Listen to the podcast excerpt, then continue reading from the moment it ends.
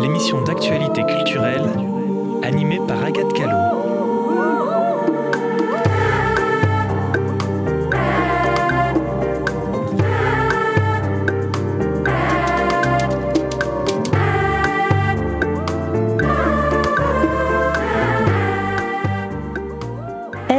À toutes et à tous et bienvenue sur Quartier Libre, votre émission d'actualité culturelle à Poitiers et ses alentours. Deuxième émission de cette nouvelle année 2024 et après une émission spéciale rétrospective sur 2023 et sur l'annonce de quelques nouveaux projets de 2024, on est très content de retrouver les studios de Radio Pulsar pour une nouvelle émission du vendredi 12 janvier. Il est 18h et nous sommes bien entourés avec nous sur le plateau plusieurs invités, Marie-Jean Guillemette Laznac, ça se dit bien comme ça? C'est ça. J'ai réussi, tout va bien. Bonjour, merci d'être avec nous. Vous êtes directrice du Conservatoire de Grand Poitiers. On va parler de, des 17e journées euh, de la musique de chambre qui est en partenariat avec le Pôle Aliénor.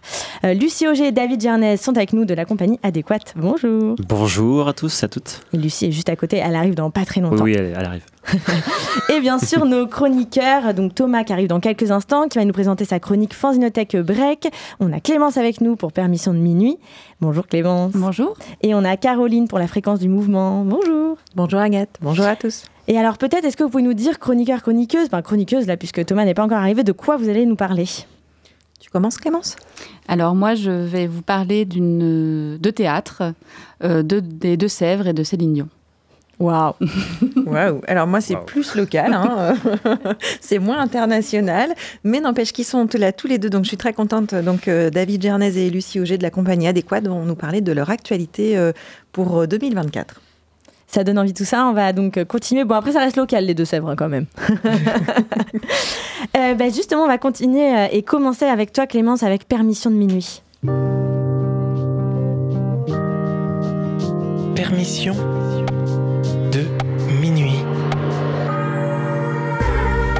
Les bons plans sortis par Clémence Vergniaud. Bonjour et bienvenue dans cette nouvelle chronique de Permission de minuit. Aujourd'hui au programme du Céline Dion, des Deux-Sèvres, du Rire et des Larmes. Ce n'est autre que la trilogie Élise proposée aux tables demain à partir de 17h. Une expérience de spectateur hors du commun que j'ai testée pour vous. Qui dit trilogie dit trois parties. Il s'agit en effet de trois spectacles écrits, interprétés et mis en scène par Élise Noireau, artiste originaire des Deux-Sèvres. Une épopée théâtrale pleine d'humour et de tendresse qui traverse les étapes universelles de la vie depuis ses 9 ans à ses 19 ans. Le premier volet de ce triptyque, de ce triptyque atypique s'intitule La banane américaine. Le contexte, un village au pays du Chabichou et de Ségolène Royal, une famille, une petite fille, une mère névrosée et écrasante, une grand-mère envahissante, une tante hystérique, mais aussi des copains d'école, une maîtresse idéale ou une professeure de musique exaltée, composent une galerie de personnages hilarants. À la frontière du théâtre et du conte, ce spectacle tente de reconstituer l'histoire qui tisse une parole familiale, d'approcher ce qui constitue presque physiquement la saveur de l'enfance, sa respiration, son goût unique où se mêlent douceur, acidité et amertume, de rassembler les pièces du puzzle traçant ainsi un tableau familial, tantôt drôle, tantôt touchant, tantôt dramatique, mais dont l'énergie saura le faire basculer résolument du côté du comique. Ce sol en scène comique et explosif permet de retrouver toute la saveur, l'émotion et la cruauté de l'enfance, de toutes les enfances. Je recommande chaudement. Le deuxième chapitre, Pour que tu m'aimes encore, aborde quant à lui la savoureuse période de l'adolescence. 13 ans et demi, l'âge des espoirs et des révolutions intérieures, l'âge aussi des années collège, ingrate, maladroite et belle justement pour ça. Élise Noireau a 13 ans et une mère dépressive qui a le don absolu de lui foutre la honte. À côté de ça, Élise va au collège, elle est secrètement amoureuse de Tony et surtout, Élise prépare une danse en hommage à sa chanteuse préférée pour la fête du collège, Céline Dion. Bref, Élise, Élise a un début d'adolescence normale, en plein dans cette période bâtarde du collège et pire encore de la classe de quatrième. On a tous vécu ce que raconte Élise Noireau dans son spectacle Pour que tu m'aimes encore, à plus ou moins grande échelle. La mère qui débarque à 21h dans sa première boum en pyjama, tant qu'à faire, et se plante au milieu de la piste de danse pour récupérer sa fille parce qu'elle n'arrivait pas à dormir, et, comprenez, elle est crevée par sa semaine. On a tous connu une prof un peu bizarre, originale, voire un peu inquiétante. La sienne est tantôt prof de sport, tantôt prof de techno. La comédienne leur donne chair en l'espace d'une seconde et fait rire son public avec des imitations très fines et naturellement comiques. Elle porte un regard sans phare ni compromis sur sa mère, carrément dépressive et pesante pour son ado de fille. Élise, l'adulte, rejoue ce souvenir d'elle à 13 ans avec l'expertise d'une actrice de théâtre et la tendresse des années qui ont passé. Son seul en scène est non seulement hilarant, mais sacrément intime. On assiste à 1h30 d'une schizophrénie délicieuse, faite de musique, de danse, de jeu. La larme à l'œil et le sourire aux lèvres à tour de rôle. Pour que tu m'aimes encore, Élise Noireau nous emmène avec elle dans son voyage à travers le temps. Retour à nos 13 ans. On écoute un extrait. Et nous, on continue sur Radio Forum avec une des plus belles voix du moment. Je la vois déjà qui arrive, je l'entends. Plutôt, c'est Céline Dion, avec qui on commence cette soirée tout de suite sur Radio Forum, la chanson de l'année, si ce n'est de la décennie, pour que tu m'aimes encore. Je veux pas savoir ce qu'il y a dans la tête de Tony. Sa tête, c'est comme un pays que je connais pas. C'est comme si Céline Dion avait écrit ses chansons en pensant à ce qu'il y a dans la tête de Tony. Monsieur Mathieu Giraud, au fond, si on veut bien enlever ses mains du décolleté de Mademoiselle Minard, qui est accessoirement, je le rappelle, votre cousine. Je pense pas, Elise, qu'on puisse exactement dire que tu es maltraitée, hein, que tu es vraiment, alors là, emprisonnée par ta mère ou empêchée de vivre. Quand je suis arrivée au collège, Tony était dehors, assis sur la mobilette d'un troisième avec plusieurs autres garçons plus grands. Il était en train de cracher par terre. Trop classe. Quand vous êtes au sol, vous ramenez le bras devant comme ça, mais faut pas avoir peur. Bam, bam, on y va On se cobre Ok les chéris Ah C'est un con Mais c'est un fou, Elisa, c'est un chien complètement fou, mais c'est un cloubard Regardez les gens alcoolisés, on sait pas comment il peut réagir Ah, On veut quoi à la fin? On veut leur en foutre plein la vue. À tous vos profs Montello là, alors faut pas avoir peur. Ok C'est auront peur, fils de pute. Allez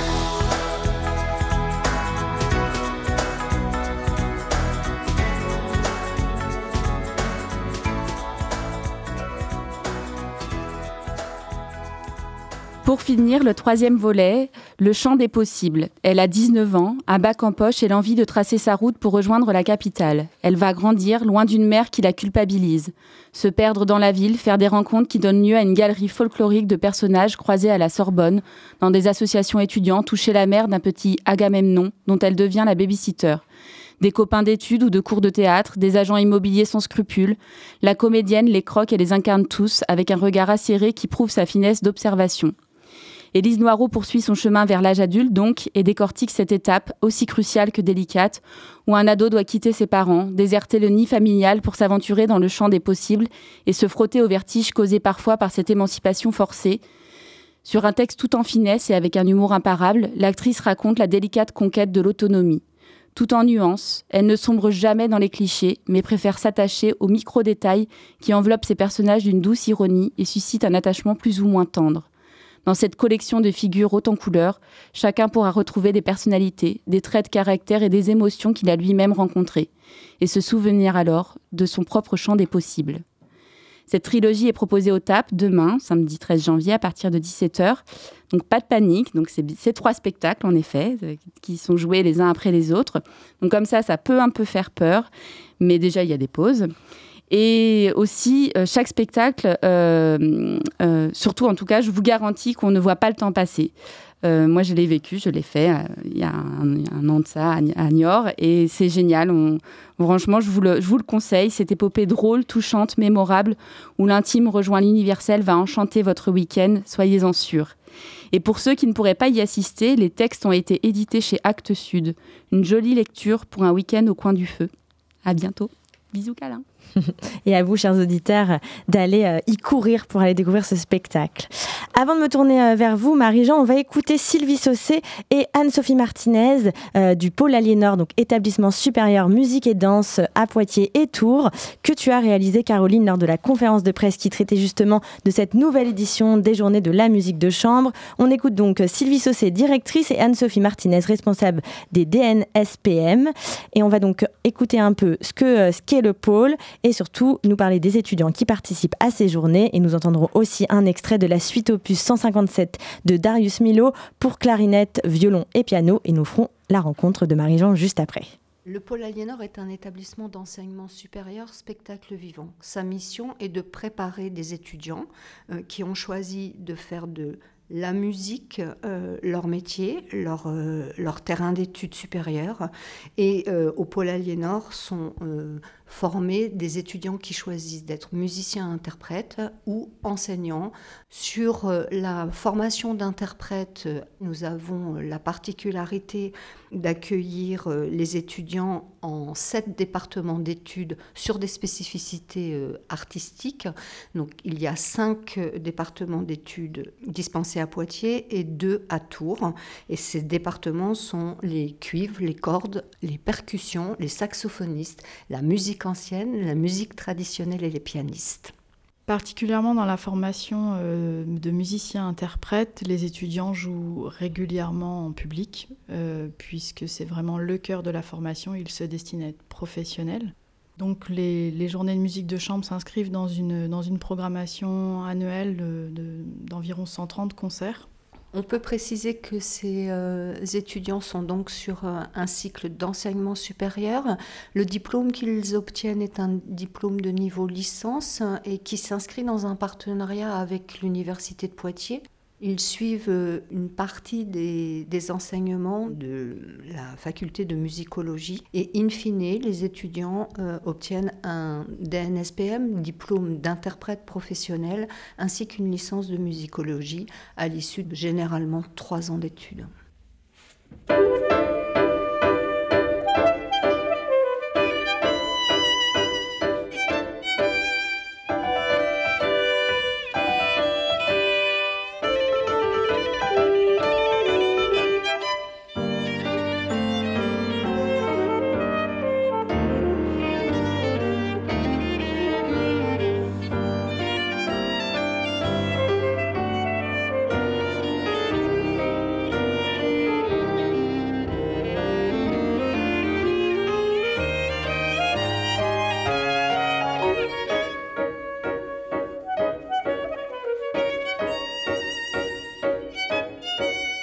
Sommes sur la 17e édition du Festival des Journées de la musique de chambre que nous organisons, le Pôle Aliénor basé à Poitiers et le Conservatoire à rayonnement régional de Poitiers du 23 au 25 janvier prochain. La première euh, idée, euh, c'est d'aller à la rencontre du public de la ville de Poitiers dans différents lieux. Donc nous organisons sur ces euh, trois jours de festival 12 concerts dans neuf lieux différents à Poitiers. Euh, nous sollicitons des partenaires puisque nous souhaitons être accueillis dans des lieux euh, différents sur la ville. Euh, donc nous avons six partenaires cette année, en plus d'un accueil sur un retour à l'hôtel de ville de Poitiers. Alors la base des concerts, c'est des petites formes, c'est de la musique de chambre et les jeunes interprètes sont des élèves du conservatoire et des étudiants du pôle Aliénor. La musique de chambre, c'est des petits groupes, des groupes allant de 2 à 8 musiciens. C'est des ensembles musicaux qui ne sont pas dirigés. Euh, et donc le répertoire qui sera joué pendant ces journées de la musique de chambre va de la musique ancienne à de la musique euh, contemporaine, mais on a aussi euh, de la musique traditionnelle, puisqu'on est encore sur un ensemble non dirigé. Donc voilà, c'est vraiment ce mélange de, de répertoire. Il y a une, centaine euh, d'étudiants du pôle Aliénor et euh, à, peu près le même nombre au conservatoire qui participent à ces journées de la musique de chambre, euh, puisque chaque concert est différent. Et donc tous, les, tous ces, élèves et, étudiants partagent la scène en fait sur, sur tous les, les, concerts. Chaque concert est constitué par des groupes du conservatoire et du pôle Aliénor. Il n'y a pas de distinction de fait entre des concerts qui pourrait être Paul Aliénor et des concerts plutôt avec des élèves du conservatoire. C'est vraiment un, choix euh, de faire une programmation qui regroupe euh, et des élèves et euh, des étudiants. Alors les élèves du conservatoire et les étudiants du Pôle Aliénor travaillent ce répertoire sur le premier semestre, donc depuis septembre, voilà, et là janvier c'est l'aboutissement de ce travail du premier semestre, que ce soit pour le conservatoire ou le Pôle Aliénor.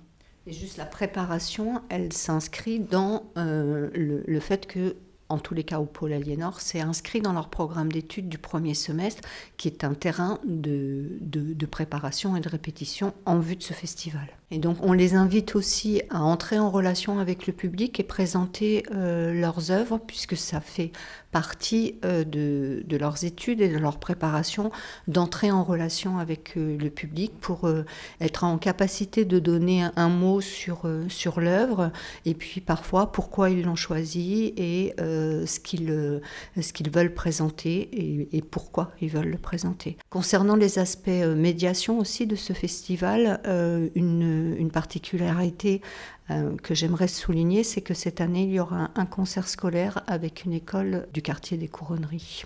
Alors, ce qu'on peut dire sur l'évolution, puisqu'on est cette année sur la 17e euh, édition, euh, euh, ce qui est remarquable, c'est la fidélité du public et son intensification, puisqu'on a vraiment un public qui vient au rendez-vous. On peut même dire qu'il déambule d'un lieu à l'autre, hein, c'est-à-dire qu'ils sont fidèles, mais dans une même journée, ils sont présents à plusieurs concerts. Ce qui est important pour nous, c'est euh, aussi de, conserver cet ancrage partenarial qui inscrit la diversité, mais qui inscrit aussi des lieux différents dans la ville. Euh, quand on est euh, au CHU, à l'hôtel de région, à l'hôtel de ville, dans une médiathèque, on ne touche pas le même public, et ça c'est important pour nous dans l'évolution du festival, euh, ce sont ces choses-là qui, euh, qui retiennent toute notre attention. Alors merci beaucoup euh, Caroline pour cette interview qui en dit déjà beaucoup sur ces journées. Je vais me tourner vers vous Marie-Jean déjà pour que vous nous présentiez le conservatoire et ses missions. Alors, le Conservatoire à rayonnement régional de Grand Poitiers euh, donc est labellisé par l'État, euh, puisque ce, cette appellation de CRR euh, est tout à fait encadrée par un certain nombre de, de, contraintes de mission, donc en particulier évidemment l'enseignement spécialisé musique, danse, théâtre.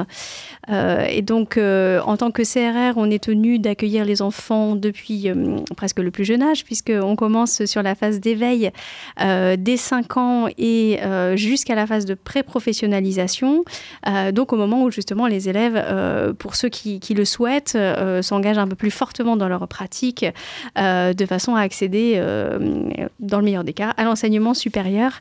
et donc notamment, effectivement, ça boucle avec le pôle Aliénor, qui fait partie des établissements pour lesquels les élèves se, préparent à l'issue du, du, conservatoire.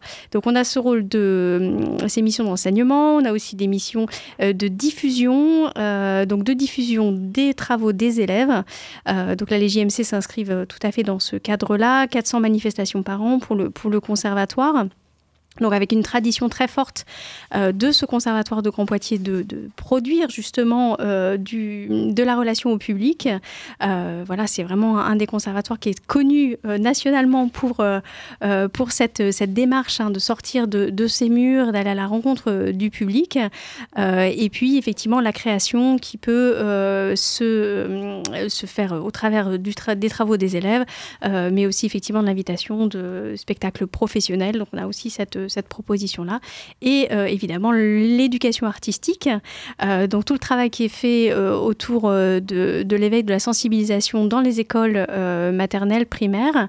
et puis aussi, une spécificité du Conservatoire de Poitiers, c'est d'avoir une implantation très forte dans les crèches, les PMI. Donc ça, c'est vraiment très spécifique au Conservatoire. Donc cette éducation qui commence vraiment là dès, dès les quelques mois de la vie. Donc voilà, c'est formidable. Et alors en musique, j'imagine qu'il y a différents départements. Qu'est-ce qu'on peut retrouver comme département euh, en musique euh, à Poitiers? Alors, on propose tous les instruments de l'orchestre, euh, donc les instruments à cordes, les instruments à vent. Dans les instruments à vent, il y a les instruments qu'on appelle les bois, flûte, clarinette, bois, basson, saxophone, les cuivres, les instruments à embouchure, donc la trompette, le trombone, etc., toute la famille. les instruments effectivement polyphoniques, la harpe, la guitare, le piano, la musique ancienne avec le clavecin, la flûte à bec, la viole de gambe, euh, on a aussi un département de musique traditionnelle, un département de musique euh, amplifiée, euh, musique actuelle amplifiée. voilà, j'ai peur d'en oublier en fait en faisant la liste, c'est comme ça. en tout cas, voilà, c'est pareil. Cette, cette pluralité de, propositions est inscrite dans, le, dans les, les réglementations hein, du ministère de la Culture pour obtenir le label CRR. je pense aussi effectivement au, travail de direction. donc, on a une classe de direction d'orchestre, une classe de direction de chœur. voilà, donc on, remplit effectivement des missions extrêmement variées en termes d'enseignement et, euh, dans des champs disciplinaires aussi euh, euh, très très larges. Alors, est-ce que vous pouvez nous parler de la jeunesse de ces journées de, musique de chambre? Alors, les journées de la musique de chambre, donc au tout départ hein, de, ce projet, bien avant que je, sois là, donc de, ce qu'ont pu m'en dire les collègues, c'est vraiment la volonté, donc qui était déjà très marquée au conservatoire de Poitiers à l'époque, de justement faire sortir les élèves des murs du conservatoire, d'aller à la rencontre et d'irriguer en fait le territoire et finalement d'avoir vraiment cette mission de service public dans, dans l'animation du territoire via les productions d'élèves. donc ça c'est combiné en fait avec un, besoin pédagogique qui a été un petit peu exprimé d'ailleurs tout à l'heure par Sylvie et, Anne-Sophie, c'est-à-dire qu'on est dans une logique de formation, d'accompagnement des élèves et de certification. Donc on fait travailler les élèves sur une production la plus qualitative possible et qui vient finalement attester de, certaines compétences et donc qui nous permet, nous, à terme, voilà, de donner des validations du V, parce est une école, on diplôme les élèves aussi. Euh, donc toutes ces choses-là combinées, en fait, euh, euh, harmonieusement, en fait, ont abouti à, la, naissance de ce festival qui combine en fait toutes, les dimensions voilà, pédagogiques, de certification, d'irrigation du territoire. Et très vite, donc le pôle Aliénor a rejoint le conservatoire dans cette, démarche, puisque finalement, c'est un point sur lequel on se rejoint complètement, autant dans nos fonctionnements que dans, que, dans nos missions. donc voilà, c'était formidable de pouvoir euh, faire se converger en fait les, deux établissements d'enseignement spécialisé, donc initial et supérieur, euh, dans le cadre de ce festival. Et alors, c'est, on est d'accord que c'est complètement local, c'est pas quelque chose de national, c'est vraiment ces journées, c'est vraiment local. Absolument, c'est une initiative locale et, euh, et vraiment c'est un peu la marque de fabrique hein, de, de, Poitiers. Alors, euh, le conservatoire, voilà, j'en ai un peu parlé, mais aussi voilà le pôle qui est très dynamique euh, dans sa, sa, production et, et, sa, sa, diffusion et, la programmation des élèves. donc, effectivement, c'est unique. Alors, il y a des, ce genre de choses qui existent dans d'autres conservatoires et d'autres, d'autres territoires, mais en tout cas, les JMC, c'est Poitvin. Et euh, voilà, c'est unique euh, de cette façon-là euh, en son genre. On peut même les appeler JMC, comme ça c'est. Oui, pour nous, en fait, à force de le dire et de travailler dessus tous les jours, on, ça va, c'est plus court. Voilà. c'est plus court. pour ceux, pour les auditeurs qui nous écoutent, auditrices qui ne savent pas du tout ce que c'est la musique de chambre, qu'est-ce que c'est et quel type d'instrument on peut retrouver sur cette musique-là? Alors, la musique de chambre, euh, comme l'a dit euh, Anne-Sophie hein, dans, l'interview euh, tout à l'heure, en fait, on va mettre dans le vocable musique de chambre tout ce qui n'est pas dirigé et qui n'excède pas une formation d'à peu près voilà, 8 musiciens. Donc, elle disait tout à l'heure, ça va de 2 à 8 musiciens, c'est effectivement le, plus général. en fait, voilà, musique de chambre, c'est le format. C'est le nombre de personnes qui jouent ensemble de façon autonome, sans direction. Euh, ce qui veut dire que euh, dans les faits, euh, en termes de répertoire, de pièces jouées, en fait, ça couvre un champ absolument énorme. si effectivement on considère que la musique ancienne entre dans le champ de la musique de chambre, bon, les spécialistes sont divisés sur la question. Moi, ça ne me dérange pas, puisqu'on le fait de toute façon sans souci. à ce moment-là, effectivement, ça veut dire qu'on va du 15e siècle au 21e siècle, avec des pièces quelquefois qui peuvent durer deux minutes, et puis des pièces qui en durent 45. Alors nous, on ne présente pas les pièces qui durent 45 minutes parce que c'est pas l'objet euh, de, des JMC d'avoir des formats trop longs. Euh, mais en fait, voilà, tout est possible finalement dans la musique de chambre. Euh, et donc, c'est ce qu'on souhaite garder comme esprit dans la programmation de ces JMC et dans la façon dont les programmes sont construits. on essaye à la fois d'avoir quelque chose qui est un petit peu cohérent dans la qualité d'écoute, dans la façon dont le spectateur va être conduit au long du concert, et en même temps, on essaye d'avoir des choses les plus variées possibles. Euh, ce qui est relativement facile, puisque effectivement, entre la musique du 15e, du 21e siècle, avec tous les instruments que j'ai cités tout à l'heure, euh, plus tous les instruments euh, de, effectivement, tous les départements qu'a cité Sylvie, voyez, ça fait, ça fait un, champ des possibles, pour reprendre les mots de, Clémence tout à l'heure, absolument énorme. Donc voilà, la diversité, la variété et la surprise sont toujours au rendez-vous. Et alors au total, il y a à peu près 200 étudiants. Si on comptait les 100 du pôle Aliénor et les 100 du conservatoire, comment on coordonne euh, autant d'étudiants de, euh, sur un projet comme ça? Alors, il y a plusieurs étapes, euh, puisqu'effectivement, ça fait une masse d'élèves euh, et, d'étudiants assez importants. En fait, déjà, à l'intérieur de chacun de nos, de nos établissements, euh, on a une structuration pédagogique, c'est-à-dire que ces étudiants et élèves sont déjà organisés en groupe avec un répertoire justement qui est travaillé tout le premier semestre. Donc, on a en fait, nous, non pas 200 individus à gérer, mais un certain nombre de groupes. Et là, c'est déjà beaucoup plus simple, puisqu'on arrive à une trentaine de groupes à peu près à mettre en musique. Donc là, c'est un travail de, coordination assez fin qui se fait à la fois sur le plan organisationnel et pédagogique entre les deux équipes qui ont l'habitude de fonctionner ensemble et qui se retrouvent une fois que chacun en fait sait exactement quels sont les groupes et quel est le répertoire abordé. Eh bien effectivement, c'est vraiment de la coordination et on construit sur un temps de travail eh une programmation cohérente autant pour les étudiants, élèves que pour le public. Parfait. Et alors, si on parle justement de la programmation, est-ce que vous pouvez nous dire pour les auditrices, auditeurs, euh, qu'est-ce qu'on peut pouvoir retrouver et quel jour? Alors, euh, vous, vous, alors là, je ne vais pas être trop longue hein, euh, à tout citer. Je vais vous inciter à aller euh, sur le site du Conservatoire de Grand Poitiers et du Pôle Aliénor, où, le programme détaillé va être mis en ligne là dans les prochains jours. Je pense qu'en milieu de semaine prochaine, les choses devraient être en place, puisqu'en fait, dans chaque, dans chaque concert hein, qui dure entre 30 et minutes et, 1h15, on a beaucoup de groupes en fait. Hein. Enfin, un, un concert de 30 minutes on a deux ou trois groupes, et donc avec la musique très variée. Donc je ne vais pas euh, détailler ça aujourd'hui, je préfère vous renvoyer effectivement sur, euh, sur les sites où vous aurez euh, tous les détails, parce que voilà, c'est plus, plus efficace, c'est plus, plus agréable. En tout cas, ça se passe les 23, 24 et 25 janvier prochains. C'est ça, sur Poitiers, donc euh, effectivement dans des lieux très variés. On commence euh, comme traditionnellement au musée Sainte-Croix, qui est un partenaire euh, voilà, dans lequel on, commence nos festivals donc le mardi midi jusqu'au jeudi soir. Et donc voilà, dans ces neuf lieux, on, on, attend effectivement un maximum de public.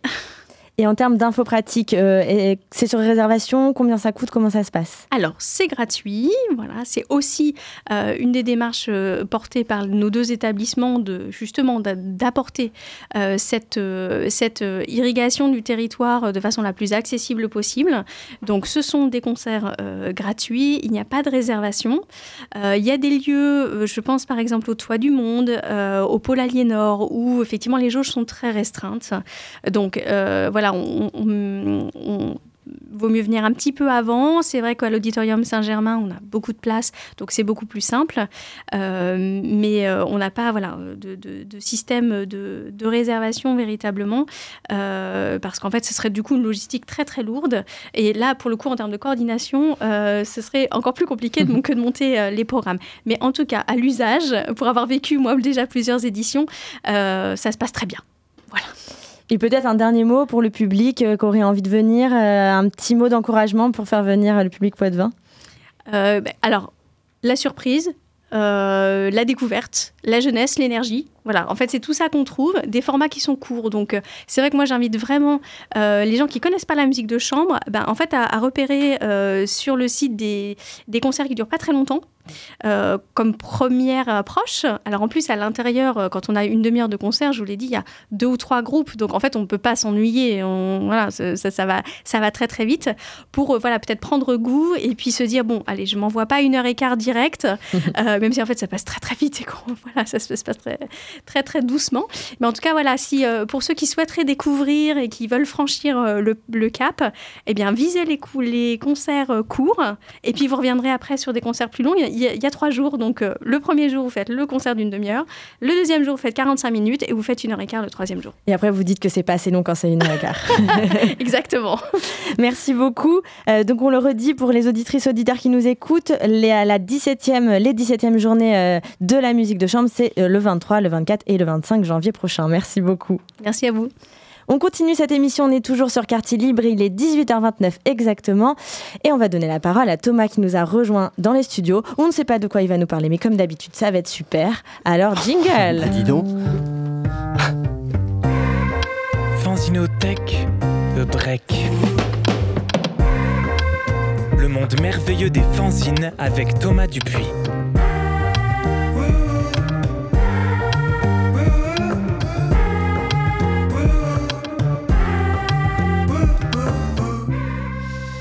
Euh, ouais, en fait, je vais pas parler de fanzine, zut. Ah, non, c'est pas vrai. Surprise on pas, parle que, pas, que, pas que, Attends, voilà, bon. C'est Parce que j'en vois un là quand même. Hein, donc, bah, euh... T'appelles ça un fanzine, toi? Mmh, Un gros fanzine. ok. Alors c'est marrant en plus parce que Clémence a, Clémence a parlé d'Élise Noireau. Et il se trouve que j'ai eu la maman d'Élise Noireau euh, en prof de maths pendant tout mon collège. J'ai un peu évoqué les maths aussi, c'est pour ça que j'en parle. Waouh tout, tout, est connecté ouais, à Poitiers. non mais c'est dingue. Donc bonjour à toutes, bonjour à tous. J'ai oublié de dire bonjour, pardon. Et meilleurs vœux 2024. Je vous souhaite euh, de découvrir plein de nouveaux fanzines cette année. Je vous souhaite encore plus d'en publier autant que possible. Hein, vous êtes tous ah prêts, ouais. Nous on a envie. Hein. Donc d'ailleurs, une bonne, une bonne occasion d'en découvrir des fanzines, c'est le Festival international de la bande dessinée d'Angoulême, qui a lieu fin janvier, du 24 au 28 cette année. Beaucoup de fanzines sont présents dans le festival IN, à la bulle Nouveau Monde, place New York. Et habituellement, il y en a encore plus au festival OFF. Euh, mais je ne sais pas s'il y aura un off cette année. J'ai pas vu passer l'info sur le web. D'habitude, il y a un truc qui s'appelle le spin-off, mais euh, ils ont pas. Cette année, je sais pas. Bon, voilà. En tout cas, il y aura, enfin, il y aura un stand de la Fanzinothèque aussi. Voilà, bon. Donc aujourd'hui, j'aimerais parler d'un souci de définition des fanzines et évoquer avec vous les, enfin je ne sais pas comment les appeler, peut-être entre guillemets les fanzines qui n'en sont pas, ou alors les fanzines qu'on ne veut pas appeler fanzines. Bon, je m'explique. Personnellement, euh, moi j'inclurais dans l'ensemble fanzine. Donc imaginez, je trace une patate au tableau qui représente un ensemble. Voilà. Donc là, on est dans les mathématiques. donc j'inclurais dans l'ensemble fanzine toute publication amateur, photocopiée à peu d'exemplaires, voire reproduite grâce à des moyens d'expression artisanaux, comportant plusieurs pages et diffusée de la main à la main à un prix voire gratuitement. On est OK? Bon, il y a effectivement beaucoup de publications de ce type à la Fanzinothèque de Poitiers, mais, mais peut-on vraiment toutes les appeler fanzines? En effet, le terme fanzine, fanzine, euh, donc c'est un terme américain, historiquement, ça désigne des publications rédigées et éditées par des fans, euh, pour parler de leur passion, en particulier leur passion pour une culture particulière, euh, souvent minoritaire, euh, souvent peu traitée dans les médias dominants. Voilà, donc par exemple, au départ, dans les années 1920, c'était la science-fiction. Après, il y a eu des fanzines, je sais de cinéma d'horreur, de musique punk. Enfin, on était plutôt dans des niches, quoi. Voilà. Et donc, euh, donc voilà, d'où le terme fanzine, donc magazine fait par des fans. Voilà. Euh, mais dans ce cas-là, comment appeler une publication amateur qui est réalisée par quelqu'un dans le seul but de diffuser ses propres créations imprimées, donc euh, poésie, littérature, bande dessinée, collage, photo, bon. selon la définition, c'est pas vraiment un fanzine.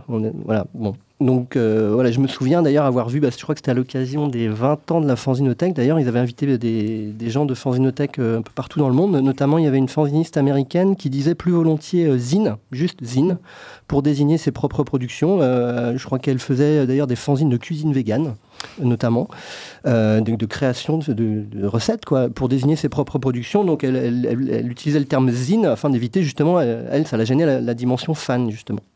Donc il y a aussi le cas où la personne qui s'auto-publie ne vient pas du milieu fanzine. Alors peut-être, est-ce qu'on peut dire qu'il y a un seul milieu fanzine? Bon, voilà, ça c'est une autre question, on verra ça une autre fois. Euh, il y a donc dans ce, donc ce cas où la créatrice ou le créateur ne connaît pas le fanzina, voire même ne connaît pas le mot fanzine, ou bien a des préjugés sur ce qu'est ou doit être un fanzine et refuse d'appeler sa publication de cette manière. Euh, bah, pourquoi pas J'avais, euh, moi, je me rappelle avoir croisé des, gens d'une troupe de théâtre qui éditaient une feuille de chou en photocopie pour parler de leur passion du théâtre, mais ils voulaient pas appeler euh, cette feuille de chou fanzine. Je sais plus comment ils l'appelaient, revue ou je sais pas quoi. je me souviens aussi d'une exposition de l'artiste Ramon Aguilera Cueco. Peut-être vous connaissez son deuxième nom parce c'est le frère d'Henri Cueco qui est un petit peu plus connu comme peintre, mais euh, son Ramon Aguilera, donc c'est son petit frère et, euh, qui, euh, est, aussi artiste. donc c'était une exposition constituée de petits livrets photocopiés format A6, donc vraiment pour moi dans la forme vraiment du fanzine, agrafé tout ça, dans lesquels il publiait des, des, poèmes, des collages de façon très libre avec beaucoup d'humour. Mais comme il s'agissait d'un artiste reconnu, on préférait parler de livre d'artiste. D'ailleurs, si vous avez l'occasion de visiter le centre du livre d'artiste de Saint-Thierry-à-la-Perche en Limousin, vous pourrez constater que beaucoup de publications qui y sont conservées sont, euh, ont des formats, des formes qui sont proches des fanzines. Elles sont auto-publiées, en photocopie, parfois agrafées, euh, distribuées à peu d'exemplaires, tout ça.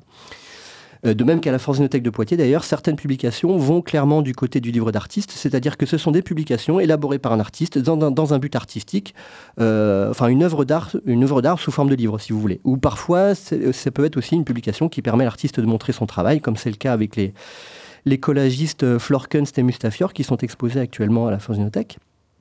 Euh, alors peut-être ce qui distingue ou devrait distinguer un fanzine d'un livre d'artiste finalement, c'est l'intention davantage que la forme.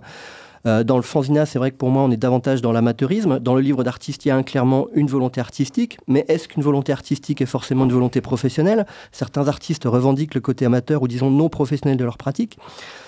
Bon, donc je trace donc sur mon tableau noir une deuxième patate qui désigne l'ensemble livre d'artistes et qui a une partie commune avec l'ensemble fanzine. On dit que les deux ensembles sont sont les deux ensembles sont séquents. Voilà. C'est bien, vous Personne ne savait. je- ouais, vous Pourtant, apprenez- je vous jure qu'on écoute. hein. Vous apprenez des choses ce soir, voilà. Bon, bref, cette affaire de définition n'est sans doute pas si importante. Encore qu'on peut se demander pourquoi le Centre du livre d'artiste bénéficie d'un label du ministère de la Culture, mais pas la Fanzinothèque, Ah. pour un travail pourtant assez similaire. Bon, bref. Donc, bref, disais-je, cette affaire de définition n'est sans doute pas si importante. L'important, c'est d'avoir envie de fabriquer, de publier, de diffuser, de partager, enfin voilà, tout ça, quoi. Euh, et tout ça, tout ça, toute cette introduction un peu longue, pardon, pour une fois n'est pas coutume, vous parler d'un petit livre qu'on m'a offert pour mon anniversaire. Je précise parce que habituellement, euh, je chronique un ou deux fanzines confiées par les documentalistes de la Fanzinothèque, mais pas aujourd'hui. Ça, on ne retrouve pas à la Fanzinothèque alors. Ah, att- T'attends un peu, Ah, tu me spoil truc, vite. attends. Agathe. attends, je, oh, vais y venir. Voilà. Donc c'est ce petit livre, très beau, vous voyez, Très hein, beau. il est beau. hein. Ouais. Donc c'est un petit format, format A6 ou peut-être un peu moins que A6, donc c'est un quart de A4 pour, euh, euh, pour, pour, pour- visualiser un peu le format. Euh, c'est édité par les éditions Fata Morgana et ça se nomme Le Citadin. Alors je, je vous dis le sous-titre quand même, c'est Le Citadin, bulletin paraissant dans le 20e arrondissement, fait main. Cette édition contient l'ensemble des numéros du Citadin, du Citadin Soir, les numéros bis et hors série, avant-propos de Jacques Reda, une publication du groupe Polypresse Interflou Pommier et des éditions Fata Morgana. Donc on comprend que le groupe Polypresse Interflou Pommier, c'est le soi-disant le groupe de presse qui édite ce petit bulletin photocopié euh, de 20 pages. donc euh, c'est un le Citadin donc était un petit bulletin périodique format A6 qui apparu dans le 20e arrondissement de Paris entre 1997 et 2010. Il était distribué gratu- gratuitement dans l'entourage des rédacteurs de façon complètement irrégulière complètement anarchique. Donc, euh, vous voyez sur le, sur le bouquin, sur la couverture, que le, le- le nom du préfacier Jacques Reda est quand même en gros et qu'on n'a aucun nom d'auteur. C'est qu'en fait, finalement, le, on, le, voit sur le site euh, notamment de l'éditeur. En fait, c'est Jacques Reda lui-même, le, rédacteur, euh, le seul rédacteur de ce, bulletin. Donc, lui, il dit bulletin, voilà. Et euh, donc, c'est un écrivain, Jacques Reda, pour le dire, c'est un écrivain et poète. Alors, moi, je ne connaissais pas avant de, recevoir ce livre en cadeau, qui est c'est un écrivain et poète assez prolifique. Donc, si vous allez regarder sa fiche Wikipédia, la liste de ses romans, recueils de poèmes, essais est assez impressionnante. Euh, Enfin, c'est assez long, surtout quand on lit que l'auteur fait notamment dans son œuvre l'éloge de la lenteur. Donc, on se dit qu'il doit, il doit faire que ça, en fait. Et on comprend assez vite que le malicieux Jacques Reda est lui-même l'unique rédacteur de ce bulletin. D'ailleurs, sur le site de l'éditeur, on n'en fait pas du tout mystère. Et donc, ce bulletin, appelé le Citadin, je me répète un peu, non? Bon, c'est pas grave. Étant donné qu'il était photocopié à peu d'exemplaires et distribué de la main à la main, ferait pour moi partie de l'ensemble fanzine. Mais étant l'œuvre d'un écrivain, il pourrait aussi faire partie de l'ensemble revue littéraire. Ce qui fait une troisième patate sur mon tableau. Ah, j'ai plus de place, j'aurais dû faire des patates moins grandes. Ce livre réunit les 30 numéros du Citadin, qui est donc un petit bulletin écrit à la main. C'est, alors c'est, c'est super, ça. C'est tout écrit à la main, vraiment. Il n'y a rien, euh, aucun, rien n'est même pas. Ça arrive des fois dans les fanzine punk, il y a des trucs euh, tapés à la machine, Mm. des choses comme ça. Même pas. Là, c'est tout écrit à la main. Trop. Euh, et, et donc, c'est euh, c'est un bulletin non seulement qui paraît dans le 20e arrondissement, mais qui est consacré au 20e arrondissement de Paris. Voilà. Euh, et donc, il évoque ce 20e où il vit à travers des petites descriptions, des poèmes. D'ailleurs, c'est pas toujours des poèmes de lui. C'est des poèmes. euh, il retrouve des poèmes dans, ses livres, en tout cas, qui, qui évoquent certaines parties du 20e arrondissement, ou la vie à Paris, ou la vie à une certaine époque. Euh, il y a aussi la rubrique chronique de l'arrondissement avec des nouvelles du quartier. où On apprend qu'il a neigé, par exemple, ou que tel magasin a disparu, ou bien que depuis peu, on peut acheter des soldats de plomb dans telle petite boutique un peu, un peu secrète. Euh, Il y a des billets d'humeur, voire des coups de gueule. Par exemple, un petit texte énervé contre les motocyclistes qui sont insupportables en ville, selon l'auteur. Il y a aussi de jolis petits textes un peu nostalgiques, mais souvent assez drôles, dans lesquels l'auteur déplore la disparition de tel ou tel aspect de son quartier. Ça peut être euh, les bâtiments, les rues, ça peut être certains, certains aspects de la vie de l'arrondissement, les petits métiers par exemple.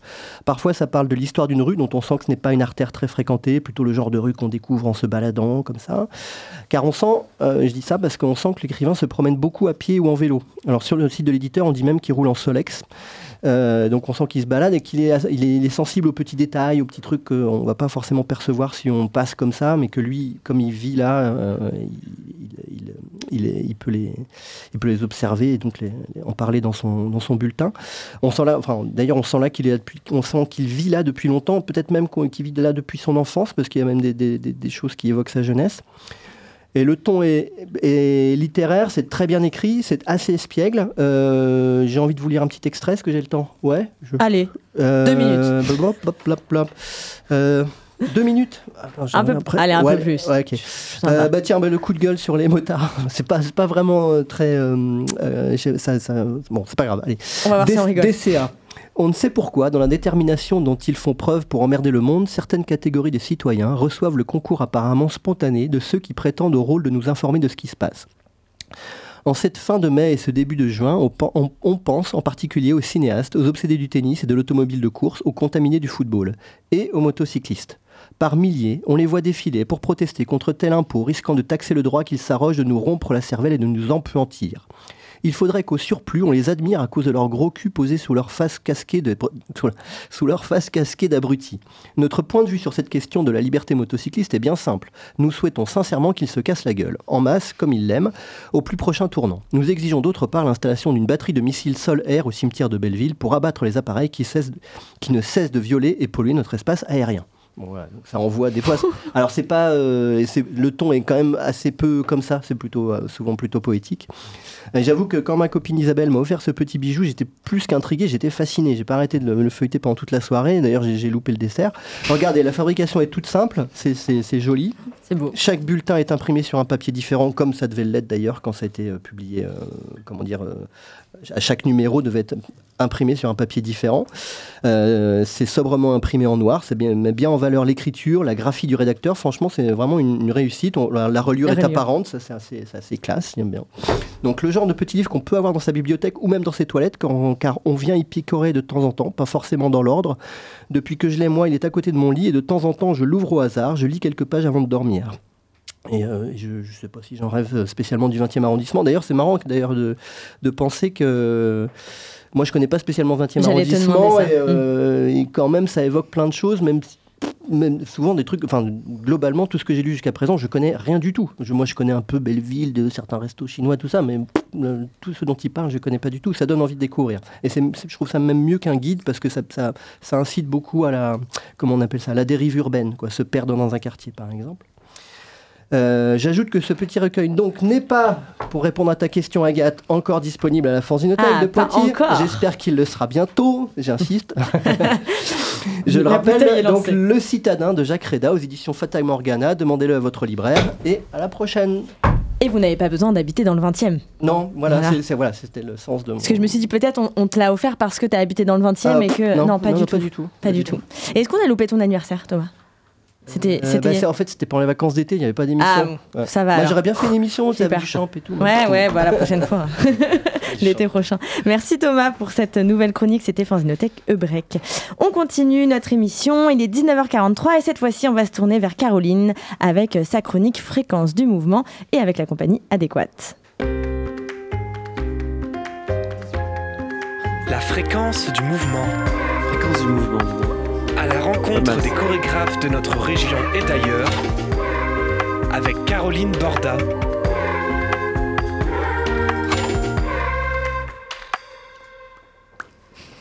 Alors Lucie, David, euh, bonsoir à vous. Bonsoir. Bonsoir. Alors je suis ravie de vous accueillir tous les deux. Euh, donc vous êtes les co-chorégraphes de la compagnie adéquate. Donc merci de vous être déplacés en nombre ce soir pour parler de votre actualité. Ah, vous êtes en nombre, c'est vrai. C'est pas faux, c'est pas faux. Donc avant de, avant de parler de votre actualité, je voudrais que vous reparliez un petit peu euh, aux auditeurs euh, de la compagnie, de, de l'histoire, de comment vous avez démarré ensemble cette, euh, voilà, cette, cette épopée ensemble chorégraphique. Voilà, si vous le voulez bien, je laisse la parole. Alors, à qui, qui veut parler d'abord? Allez, j'y vais pour l'historique, c'est généralement moi qui m'y colle. C'est réparti. Un peu. Oui, on, s- Euh, on commence, on finit les phrases. voilà. On essaye de s'organiser. Euh, la compagnie adéquate, elle est née en 2011. Donc ça fait maintenant euh, un peu plus de 12 ans qu'elle existe. Elle a toujours été à Poitiers. Simplement, nous étions, euh, David et moi, danseurs, interprètes euh, pour diverses compagnies euh, en, France et à l'étranger. Quand on a commencé avec David, on avait envie euh, de, de créer des pièces où euh, le mouvement euh, serait un peu euh, central. Enfin, on imaginait un mouvement assez fluide, électrique, et on avait aussi envie de réhabiliter des parties du corps qui nous semblaient un peu oubliées en danse contemporaine, ou en tout cas qu'on ne nous demandait pas assez d'exploiter en tant qu'artiste-interprète, du coup on s'est mis à le faire nous-mêmes, c'est le visage et les mains. Voilà, c'était, on avait envie de travailler sur l'expressivité. Euh, et on a créé un duo qui s'appelait euh, Nœud, et qui s'appelle Nœud. Euh, et ce duo, pendant un an, on a euh, fait plein de concours, de plateformes chorégraphiques un peu partout en- en France et aussi à l'étranger d'ailleurs. Et à notre grande surprise, ben, on s'est mis à, remporter euh, la plupart des concours auxquels on a participé. Donc on s'est retrouvé avec euh, des accueils en résidence, du pognon, enfin bref, on savait pas. Donc on s'est dit, bah, qu'est-ce qu'on va faire de tout ça? Et euh, c'est comme ça qu'on a monté la deuxième pièce. Et que là, on a commencé un petit peu plus à structurer la compagnie, puisque à l'époque, il y avait une boîte aux lettres à Poitiers, mais ni David, ni moi, n'y habitions. Et donc, euh, on, a, on a commencé à se faire connaître euh, de la DRAC euh, Poitou-Charentes à l'époque, puisqu'on est plutôt dans les années ouais, 2012, 2013, quelque chose comme ça. Voilà, et puis on a fait une deuxième pièce, une troisième pièce, et aujourd'hui on en est à quasiment 12. Voilà, Une par an. quasi. C'est du taf. C'est un bon rythme, oui, une par an. Et euh, c'est pas toujours des duos Non, c'est pas toujours des duos. Euh, le répertoire de la compagnie, donc, il va de, ce qu'on appelle nous les petites formes, donc avec euh, assez peu de personnes au plateau, à des groupes plus importants. On est allé jusqu'à 8. Euh, on a des pièces qui se destinent principalement à la salle, mais on ne fait pas que de la salle. On fait aussi les espaces de patrimoine. On a voilà, on a un quatuor notamment qui tourne en espace patrimoine. On a aussi des balades en espace naturel, donc plutôt en forêt. Et, euh, et bientôt, on en aura une autre en espace public plus urbain. Voilà. Et puis, il y a aussi la question de l'adresse. Donc, euh, généralement, les pièces de la compagnie s'adressent à, sont plutôt euh, tout public. Et on a aussi dans notre répertoire un jeune public. Euh, dont on va parler maintenant. dont nous allons parler. Ça te fait une transition. Je te remercie. Ah, avec plaisir. Donc, oui, la pièce dont on va parler, donc la, la pièce jeune public, donc elle s'appelle Entordu. Et euh, en fait, cette pièce, elle, elle fait partie d'un, elle a été créée dans le cadre d'un dispositif qui s'appelle Concordance Kids. Est-ce que vous pouvez nous expliquer les, les principes de, de ce dispositif? Alors, danse euh, Kids, c'était un, c'est un dispositif en fait qui, qui fait la part belle à la rencontre. C'est-à-dire l'objectif, c'est de rencontrer un artiste avec un autre artiste. En l'occurrence, euh, donc c'était une de Jean-François Munier de l'Étoile du Nord, le théâtre euh, qui est à Paris, Paris 18e. Euh, du coup, à la base, c'était plutôt un chorégraphe et un écrivain. Et pour donc Concordance Kid, c'était donc à l'adresse du jeune public. Et on a fait plusieurs rencontres. Et finalement, euh, je vous passe euh, du coup euh, la fait courte, on s'est rapproché d'un auteur, d'un auteur d'art visuel qui s'appelle Jérémy Fischer, qui, qui, nous- a accompagnés sur ce projet-là et qu'on a rencontré. Et le but aussi de ces projets-là, c'est que les deux artistes soient sur scène. Donc autant Jérémy Fischer, qui n'est pas danseur, a dansé aussi pendant une bonne partie de, la pièce, enfin toute la pièce, mais plusieurs jours durant. Et après, je l'ai repris. Voilà, parce qu'il avait aussi d'autres euh, choses euh, professionnellement à, à- à- à faire. Oui, Jérémy Fischer est, est donc un artiste, auteur, illustrateur de livres euh, jeunesse. Il est spécialisé dans la, dans la bande enfin, dans les livres jeunesse à système, on Mm. va dire. C'est-à-dire qu'il joue avec euh, les, euh, des calques pour révéler ou pour cacher. Mm. Et donc, du coup, c'est ce système-là qu'on a utilisé dans la pièce, autant avec donc, la scénographie et autant avec la couleur. Et en fait, ça fait appel à deux systèmes, la soustraction avec la couleur et l'addition avec la- avec le- l'objet. Voilà. Voilà, et à, ça, on a rajouté évidemment nos corps qui rajoutent une troisième dimension euh, pour, euh, pour euh, un peu épaissir. Et donc, ouais, Jérémy travaille beaucoup sur des, donc, des livres à système où, euh, où vraiment on, cherche euh, et on, on découvre. Et donc, euh, Jérémy m'a accompagné à la base, donc c'était moi et Jérémy sur scène. Pendant une semaine, on a dansé ce projet à Paris. Donc, c'était en décembre 2021, donc ça va faire bientôt bah, deux ans. Deux ans, ouais, deux ans, deux ans. Voilà, c'est ça. Et, euh, et après, effectivement, au bout d'un moment, il nous a dit écoutez, euh, c'est c'est super, on s'éclate, mais moi j'ai autre chose à faire. je peux pas partir en tournée en, en permanence avec vous. Donc, Bah là, oui, oui. euh, donc David a repris le rôle, évidemment. Et sur scène, du coup, qu'est-ce qu'on peut voir en fait? Parce que moi, j'ai j'ai vu, j'ai vu la pièce et qu'est-ce- enfin, qu'est-ce- pour le spectateur, voilà, qu'est- qu'est-ce qu'on peut voir en fait euh, On peut de- voir de- un, un de- univers très coloré. Mhm. Un univers euh, très coloré, très accessible, euh, très joyeux finalement, euh, qui fait la part belle à l'imagination, à l'imaginaire, à, j'allais dire, à deviner ce qui se passe dans les panneaux et hors des panneaux. Et, euh, c'est vrai que ça laisse vraiment l'expression venir. C'est-à-dire que c'est vrai qu'on a l'habitude de dire que quand on accueille des classes, que, de dire chute, alors que là, au contraire, en fait, le but, c'est vraiment de, participer. De participer, de s'exprimer, de dire, mais de chuchoter quand même. Donc il y, a- une libération quand même. Mais il y a un jeu. Il y a un jeu de savoir, de trouver des mots, de trouver des choses à l'intérieur des systèmes. Voilà, alors effectivement, il y a, y a des plaques qui sont présentes en scénographie sur, euh, dans- au plateau. Et sur ces plaques, ils ont été habillés par les dessins de Jérémy. euh, et mais il y a des mots qui sont cachés. Donc euh, on dit souvent que ce spectacle, on l'a aussi pensé à l'adresse des premiers lecteurs. Donc c'est-à-dire, on va dire grande section CP, donc des, des enfants qui reconnaissent les lettres, qui arrivent à deviner. Donc on joue vraiment avec des, des, des tout, tout petits mots, des petites syllabes qu'on s'amuse aussi à, à associer différemment ou en tout cas à mélanger.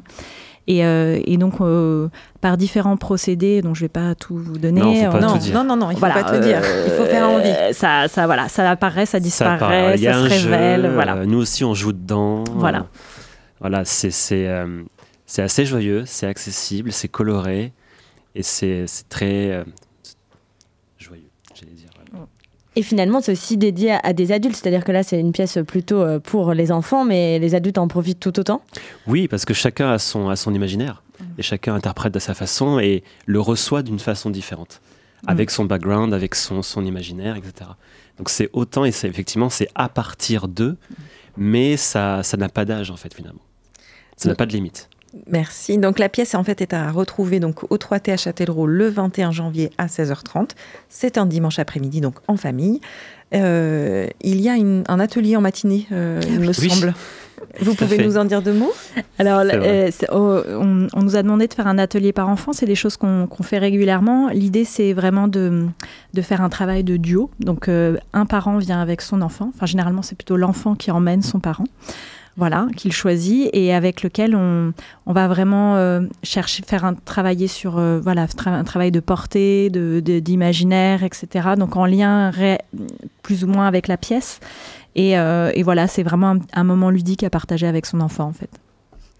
Ok, parfait. Alors maintenant, on, a- on- on s'attaque à la deuxième pièce euh, qui s'appelle qui s'appelle Éloge du, du déménagement. Euh, c'est une pièce qui est en phase de création. Euh, Est-ce que vous pouvez en dire un petit peu plus à nos auditeurs de où vous en êtes, euh, le principe de la pièce euh, alors, Éloge du déménagement, c'est un déménagement chorégraphié pour l'espace public. Donc, la thématique du déménagement, c'est une thématique qui nous, qui nous intéresse parce qu'elle est, est souvent synonyme d'un moment assez, assez charnière de nos vies. Euh, on- c'est un espèce de chaos à organiser. C'est à la fois extrêmement timé parce que souvent c'est dans un espace-temps très très réduit. Euh, c'est extrêmement physique parce que tout d'un coup il faut euh, porter des cartons, brasser de la fonte, etc. Et, en même temps, il y a quelque chose d'extrêmement vulnérable parce qu'on se retrouve littéralement à la rue avec nos affaires dans des cartons. Donc c'est vraiment vécu comme une petite mort en fait. Il y a quelque chose de- d'extrêmement perturbant. Et, euh, et, nous, ce qu'on avait envie de faire, c'est euh, vraiment euh, de parler de ce moment-là de nos vies, qui d'une extrême vulnérabilité. On sait ce qu'on quitte, on ne sait pas encore ce qu'on va retrouver. Et en même temps, on avait envie de célébrer quelque chose de voilà, de, de célébrer le mouvement parce que ce qu'on pense aussi, c'est qu'à l'aube des transformations un peu qui nous attendent, on va tous avoir à déménager. Et que comme euh, on pense que la mobilité euh, des esprits passe par celle des corps, euh, on a décidé de évidemment associer les spectateurs déménageurs à cette position et de nous aider à déménager. Alors justement, oui, il y a, il y a- il y a un, un parti pris très, très intéressant par rapport à cette pièce. Donc euh, les, les spectateurs participent. Je veux bien que vous expliquiez davantage. Alors au même titre qu'un déménagement c'est très physique, c'est très timé et que tout le monde participe en jeu, au même titre que ça, on va convoquer les spectateurs euh, pour nous aider à déménager. Donc ils vont éprouver en même temps par le corps et donc par le physique l'idée de l'esprit du déménagement. Mm. Parce que bien sûr la plupart, de nous, la plupart de nous ont connu des déménagements qui sont, on va dire, à marquer dans les annales, j'imagine. On est en train en ce moment de connecter des, des, entretiens pour faire un listing de situations et des mémoires, on va dire, pour justement que le corps puisse s'inspirer de tout ça. Mais le but, c'est effectivement que une partie, ou en tout cas une grande partie, que les dispatchers soient convoqués et nous aident dans une déambulation à déménager d'un point A vers un point B. Alors justement, euh, Lucie disait tout à l'heure euh, que cette pièce, elle se joue en extérieur. Oui, tout à fait. En espace ah public. Bah, on déménage dehors, généralement. oui, mais ça pourrait être un déménagement à l'intérieur qui se prépare, en tout cas. Dans, ah, mais le, Alors effectivement, en on, fait, a on a pris, on a pris l'option, on va dire, de ce qui se passe après, quand on a tout empaqueté et qu'on est en train de sortir. Voilà, on a pris vraiment le, moment euh, de vulnérabilité entre deux mm. espaces. Donc en fait, on convoque les, les spectateurs déménageurs devant une façade. Euh, on, aimerait qu'il y, ait de la hauteur un petit peu, puisque euh, on aimerait que d'autres cartons sortent en plus d'une fenêtre ou en tout cas d'une hauteur. Comme une cascade qui n'arrête pas de. Ou un matelas, par exemple. Voilà. Alors, effectivement, on a, on a sorti les, les, les, objets les plus lourds et les plus encombrants. Ouais, Et on s'est attaché à la scénographie que du carton. Alors, depuis différentes tailles, différents poids, ça c'est sûr. Mais c'est que ce sera c'est que du carton, carton neutre. Voilà, ouais, ouais. Et recyclé et avec du mécénat aussi. Voilà, oui, ça c'est vrai qu'il y a eu une question. On s'est dit que même. Pas de canapé. S'il fallait recréer du mobilier, on le recréerait avec les cartons euh, pas, pas forcément euh, prendre le mobilier là. Donc effectivement, on convoque devant une façade. Euh, la maison dégueule ses derniers cartons. Et, et, là, il va se passer un, grand moment de danse. Donc, comme le disait David, on, est en train de lister aussi les situations syndrome, parce que tout le monde a vécu des déménagements, hein, qui assez peu de personnes n'en ont pas vécu, et avec des voilà des elle a des affects qui sont très très différents, hein, mais ça reste toujours un traumatisme dont on parle assez peu au final. Donc voilà. Mais on s'en souvient toute la vie. Mais on s'en souvient toute la vie. Et on se dit surtout, on arrête de déménager. Voilà. On ne déménage plus jamais. Ça. Mais on est obligé de le refaire régulièrement. Et on, et on oublie que c'est chiant et après on ne voilà. plus jamais. Voilà, voilà. Donc surtout, euh, en plus, les étudiants, on déménage beaucoup, j'imagine. Voilà. Donc, euh, c'est pour ça que dans notre idée, ce déménagement, il se passe plutôt à un milieu de vie. Euh, pourquoi? Parce que euh, c'est pas le déménagement où la première fois qu'on quitte ses parents, c'est pas non plus le déménagement, le déménagement où on rentre en EHPAD. Hein, c'est c'est deux affaires différentes. Voilà, donc on est plutôt vers 30-40 ans, on a acquis du patrimoine, il y a souvent des, passifs. un passif, euh, un changement de situation professionnelle, une mise en couple, l'arrivée d'un enfant, enfin des choses comme ça qui viennent en plus rajouter une couche supplémentaire à la, aux besoins de mobilité. Donc, euh, en tout cas, c'est dans un milieu de vie dramaturgique. Voilà, c'est vraiment ce qu'on essaye de. Enfin, on s'est fixé ça comme euh, parce que voilà, parce qu'on a du, du ouais, il y a du patrimoine quoi, qui commence à, un petit bordel quoi. ok, super. Donc euh, là, vous êtes en phase de, création. L'idée, c'est que la pièce soit créée en mai 25, c'est ça? Oui, c'est ça. C'est une création qui sortirait probablement en mai 25. Donc on est sur la saison 24-25. Là, on a eu une première euh, euh, semaine de recherche en partenariat avec le CDCN, la manufacture à La Rochelle. Le CDCN, c'est un centre de développement chorégraphique national. Voilà, au mois de novembre. Donc là, on a pu expérimenter un peu des choses et puis euh, bah, on, va continuer de travailler euh, dans les, deux ans qui arrivent là pour se tenir prêt. Eh ben, on viendra vous voir. J'espère. Bah Il y aura certainement une diffusion à Poitiers. On viendra vous en parler. À faire, Tout à fait. Avec plaisir. venir participer d'ailleurs. Hein. Avec plaisir. Alors, nous ne sommes pas d'une société de déménagement. non, mais on fera appel à beaucoup de monde pour déménager. Ok, bah bon travail. Merci, merci, Caroline. beaucoup à vous. Et il est déjà 18h59, euh, il ne nous reste plus qu'une minute, donc euh, plus beaucoup de minutes pour vous présenter un bed agenda. C'est pas grave, il n'y aura pas d'agenda, c'est pas grave. Vous pourrez aller voir sur nos réseaux sociaux. En tout cas, merci beaucoup à tout le monde. Euh, il y a plein d'événements à aller voir à Poitiers. Restez connectés sur Quartier Libre et on se retrouve très bientôt. Et on se quitte en musique, vraiment très très courte, avec Give It to the Sky de Peter Broderick et de l'ensemble zéro. C'est magnifique, c'est beau et on se dit à très bientôt. Ah. Just to take your mind and throw it, yeah, give it to the sky.